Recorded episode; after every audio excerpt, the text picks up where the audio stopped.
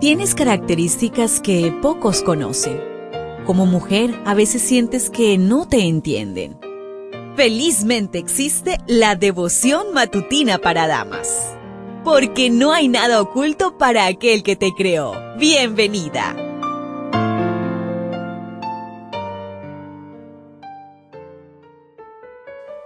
Hemos llegado a la mitad de la semana, día miércoles.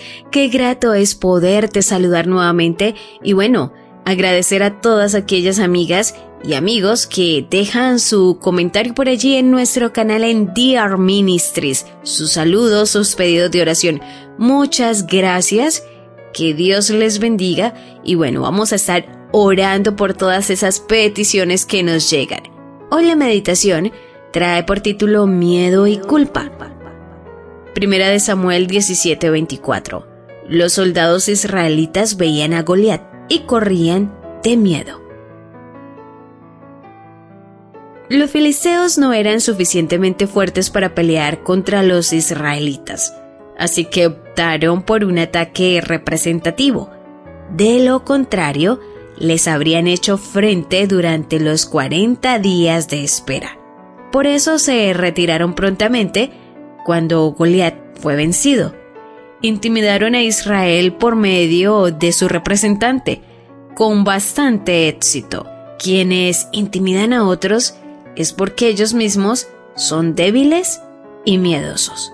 Por otro lado, ninguno de los ejércitos opositores atacaba primero, porque acampaban en una ladera del valle sumamente empinada el primero que avanzara hacia el valle quedaría atrapado en el acantilado con una terrible desventaja y en peligro de sufrir grandes bajas.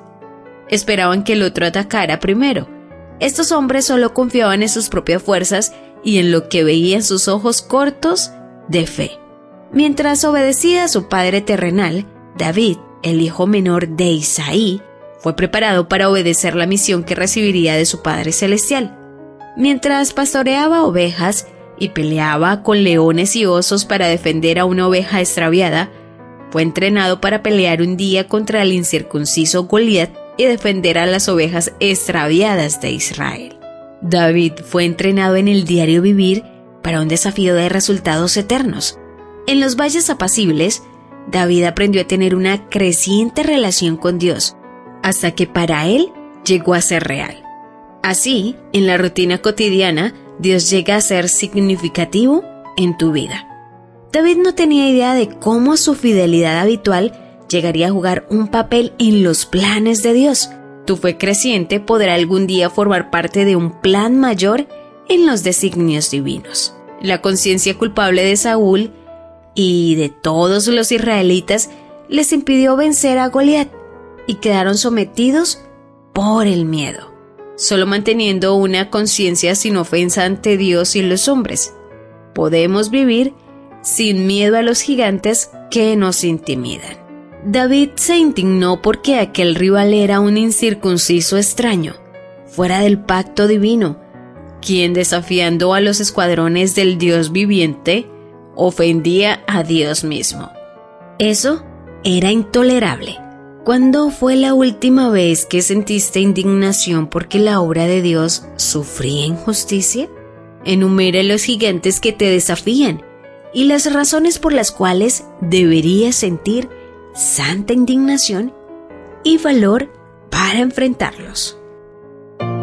¿Lo ves? ¿Te das cuenta? Tu creador tiene el manual perfecto de tu estructura femenina. La devoción matutina para damas vuelve mañana Gracias a Canaan Seventh Day Adventist Church and DR Ministries.